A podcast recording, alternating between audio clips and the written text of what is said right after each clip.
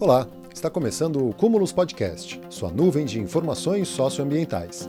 Aqui trazemos notícias atualizadas sobre as questões ambientais do Brasil e do mundo, além de divulgar pesquisas científicas e difundir a cultura oceânica pelas redes. Eu sou Caio Sales e sejam muito bem-vindos e bem-vindas.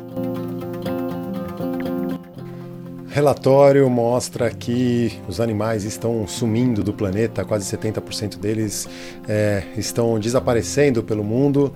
Tem também notícias sobre as baleias piloto encalhando ali no Pacífico Sul, perto da Nova Zelândia.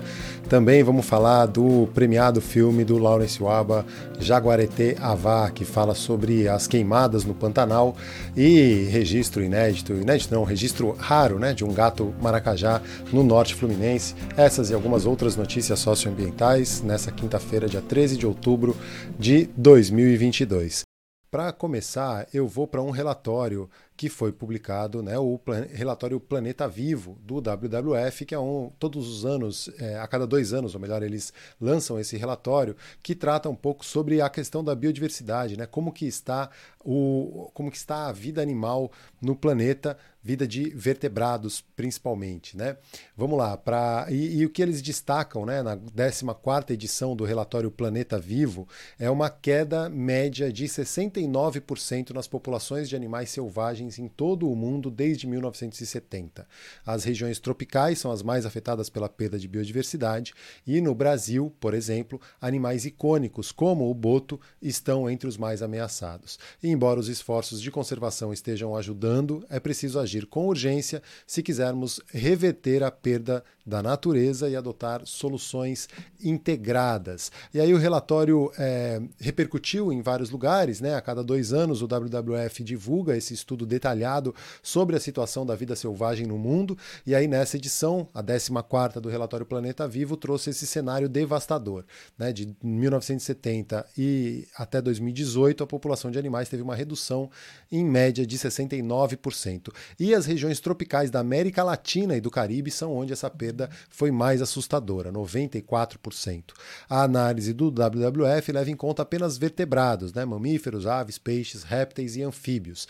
E aí, nessa edição, foram avaliados quase 32 mil populações de 5.230 espécies, e incluiu-se o maior conjunto de dados até hoje de animais brasileiros. Das 838 novas espécies presentes no relatório de 2022, 575 são do Brasil. De acordo com os especialistas do estudo, a queda nos números de animais em países latino-americanos e caribenhos é mais acentuada entre espécies de água doce, répteis e anfíbios.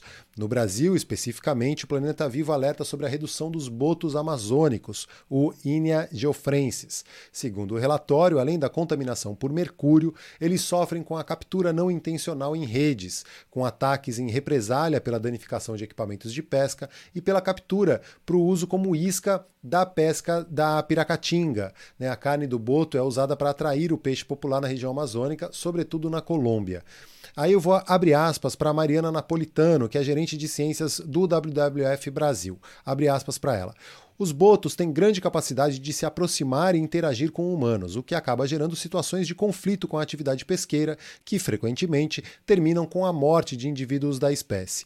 Como se trata de mamíferos, assim como nós, eles também são particularmente afetados pela poluição do mercúrio despejado nos rios pelo garimpo. Os altos níveis de mercúrio levam ao desenvolvimento de vários problemas de saúde, e esta é uma condição compartilhada por botos e populações ribeirinhas. E aí eles mostram né, uma curva mostrando o declínio nas populações de vertebrados dos anos 70 até o início dos anos 2020. Né? Ser humano é responsável por ameaças à biodiversidade. Né? Globalmente, o relatório menciona a preocupação com os gorilas do Parque Nacional Kahuzi-Biega, na República Democrática do Congo, que tiveram um declínio de 80% em sua população entre 94 e 2019, assim como os leões marinhos australianos, com queda em seus números de 64% entre 77 e 2019. E aí, aspas de novo, agora para o Marco Lambertini, que é o diretor-geral do WWF Internacional. Aspas. Estamos enfrentando uma dupla emergência global provocada pelas ações humanas, a das mudanças climáticas e a da perda da biodiversidade, ameaçando o bem-estar das gerações atuais e futuras, é o que ressalta o Marco Lambertini. E ele completa: o WWF está extremamente preocupado com esses novos dados que mostram uma queda devastadora nas populações de animais selvagens, em particular nas regiões tropicais que abrigam algumas das paisagens mais biodiversas do mundo. E aí o estudo está lá publicado, ele é bem ilustrado, né? Esse relatório Planeta Vivo é, tem gráficos, mapas mostrando, né? Como é, na América do Norte houve uma perda de 20% é, das das espécies aí das populações, na África 66%, Europa e Ásia Central 18%, Ásia e Pacífico 55% e América Latina e Caribe assustadores 94% de perda, né? É, o declínio na América Latina e no Caribe é muito maior do que em qualquer outra região. Houve essa queda de 94% entre 1970 e 2018, que se mantém durante todo o período. Os declínios médios são observados em todos os grupos de espécies estudados, mas são mais profundos em peixes de água doce, répteis e anfíbios. Então, esse é o estudo é, Planeta Vivo, né, o relatório Planeta Vivo divulgado pelo WWF é, internacional e que traz alguns, é, é, além desses dados, né, algumas reflexões, como que a, a, crise climática e a perda de biodiversidade não são apenas problemas ambientais, mas também questões econômicas, de desenvolvimento, de segurança, sociais, morais e éticas. Os países desenvolvidos são responsáveis pela maior parte da degradação ambiental, mas são as nações em desenvolvimento que são impactadas de, desproporcionalmente pela perda da biodiversidade. Todos nós temos um papel a desempenhar na construção de uma sociedade sustentável para a natureza, protegendo o planeta e garantindo o bem-estar de todos. E aí é, tratam também da conexão né, pela emergência, a crise climática e a perda de biodiversidade, como são conectados. Né? As evidências são claras. Estamos atravessando uma emergência dupla, uma provocada pelas mudanças climáticas e outra pela perda de biodiversidade, ambas causadas pelo uso insustentável dos recursos do planeta. Os cientistas já alertaram que, se não tratarmos dessas duas emergências com conjuntamente, nenhuma delas será solucionada de forma efetiva. E aí traz as informações aí nesse relatório. É, vale a pena, né? A, conferir esse relatório, porque tem bastante informação, você consegue se aprofundar, tem as causas, tem lá eh, um site só com isso, né, que está no livingplanet.panda.org, e aí tem, é, mostra, traz né, as causas, o impacto e possíveis soluções. Né? Vou lá para a parte de causa só para dar uma aprofundada um pouco mais. A vida na Terra está sob ameaça. A biodiversidade nos fornece serviços essenciais para o bem-estar humano, como roupas, alimentos e medicamentos, mas a estamos perdendo em um ritmo alarmante alarmante. Um milhão de espécies vegetais e animais estão ameaçadas de extinção. Já perdemos metade dos corais do mundo e continuamos perdendo áreas florestais do tamanho de 27 campos de futebol por minuto. E aí fala das mudanças climáticas e corais, a ameaça aos nossos oceanos, é, a importância fundamental das florestas, é, tem lá a parte também do impacto e a parte das soluções. Vale a pena conferir. É, trouxe aqui o relatório Planeta Vivo, porque acho que, que vale a pena olhar com mais cuidado, com mais detalhe para quem se interessa pelo assunto. Agora eu vou para uma outra notícia, que na verdade é uma boa notícia, mas a partir de um desastre no Pantanal. O filme do meu amigo Lawrence Waba venceu o prêmio Mérito de Sustentabilidade no Wild Scream Festival, na Inglaterra um dos principais, se não o principal prêmio de filmes de natureza do mundo.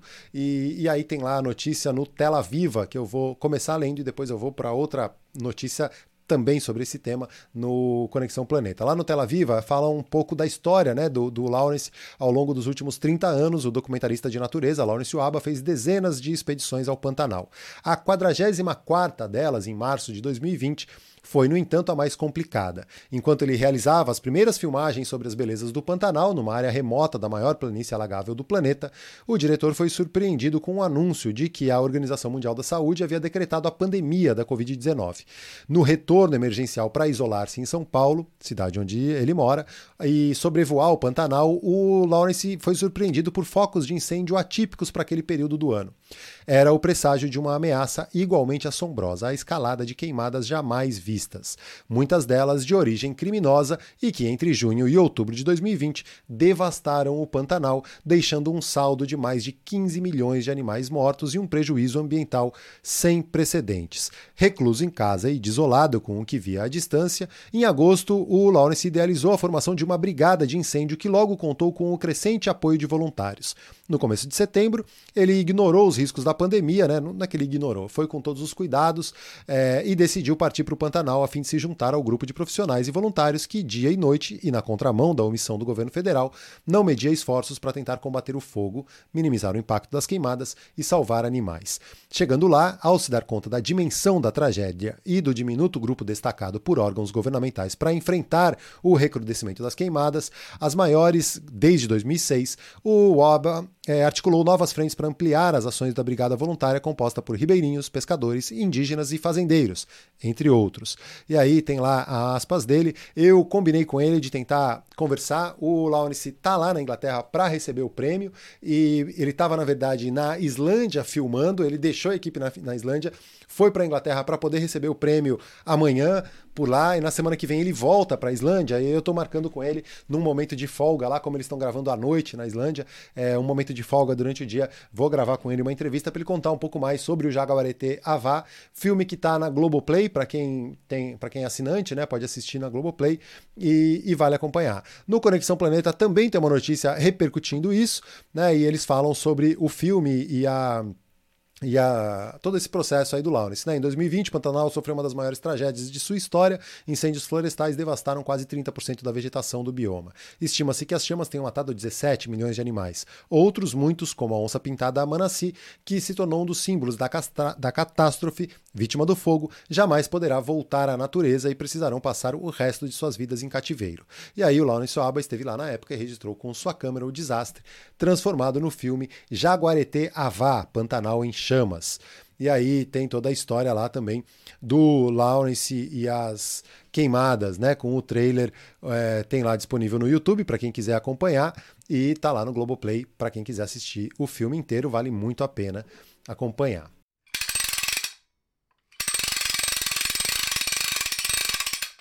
Falando em queimadas, em destruição e negligência do governo, o, a disputa lá no segundo turno em Rondônia é trágica, né? O Marcos Rogério e Marcos Rocha, dois bolsonaristas, disputam o segundo turno. E uma operação da Polícia Federal, né, deflagrada aí nos últimos dias, é, queimou algumas balsas dessa de garimpo ilegal, né? E aí o senador e candidato ao governo Marcos Rogério gravou vídeos com críticas à operação, em especial pela destruição de embarcações. O atual governador, o Marcos Rocha, ainda não se manifestou. Eu vou lá para o texto que está no site O Eco.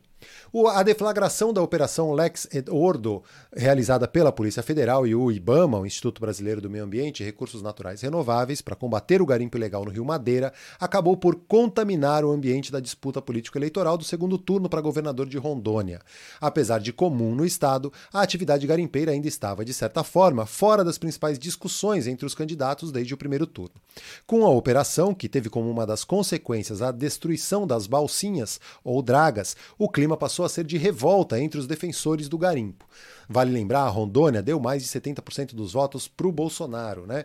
É, na noite de quarta-feira, dia 12 de outubro, os garimpeiros interditaram a BR-319 no trecho entre Porto Velho e Humaitá, no Amazonas, como forma de protesto contra a ação da Polícia Federal e do Ibama. A reação política também foi imediata na disputa ao governo do estado, marcada pela polarização entre dois candidatos bolsonaristas. Em vídeo gravado para as redes sociais, o Marcos Rogério do PL diz ter ficado chocado com as imagens de destruição das dragas, mas manteve uma posição moderada. Declarou que enviará ofício à Polícia Federal e ao Ibama pedindo informações sobre os procedimentos legais da Alex Ordo, que é a operação aí da PF, né?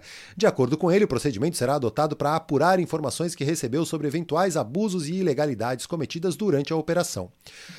Bom, eu não vou dar aspas e dar muita bola para o Marcos Rogério, porque para quem acompanhou um pouco da CPI da Covid, viu o papelão que ele fez lá, né? Um cara que fica difundindo é, teorias da conspiração e informações falsas e está lá defendendo um garimpeiro agora na campanha dele para o governo de Rondônia, contra o Marcos Rocha, que também não é lá flor que se cheire, mas estão é, lá os dois E, e, o Marcos Rogério dizendo que, se for eleito, vai buscar formas para Rondônia desenvolver a mineração num caminho equilibrado para que haja proteção do meio ambiente, sem desconsiderar as necessidades econômicas e sociais do Estado. No dia 8 de outubro, durante uma sabatina num programa de TV local lá em Rondônia, o Marcos Rogério já tinha tratado sobre o garimpo e a atividade madeireira. Vou abrir aspas aí rapidinho para ele. Eu não tenho preconceito com o madeireiro, com o garimpeiro. Você proíbe o cara de trabalhar legalmente dentro de métodos de sustentabilidade, mas enquanto isso a extração ilegal está acontecendo. Até o momento, Marcos Rocha, que é do União Brasil, não fez nenhuma manifestação pública sobre a operação policial, mas a sua gestão à frente do governo rondoniense pode ser vista como uma das mais fomentadoras do garimpo no Rio Madeira. Para ter uma ideia, em janeiro do ano passado, Rocha assinou um decreto liberando a extração mineral nos rios do estado. A medida foi um sinal verde para o Rio Madeira, em especial na região mais próxima a Porto Velho, ser tomado por embarcações de todos os tipos e tamanhos para extrair ouro.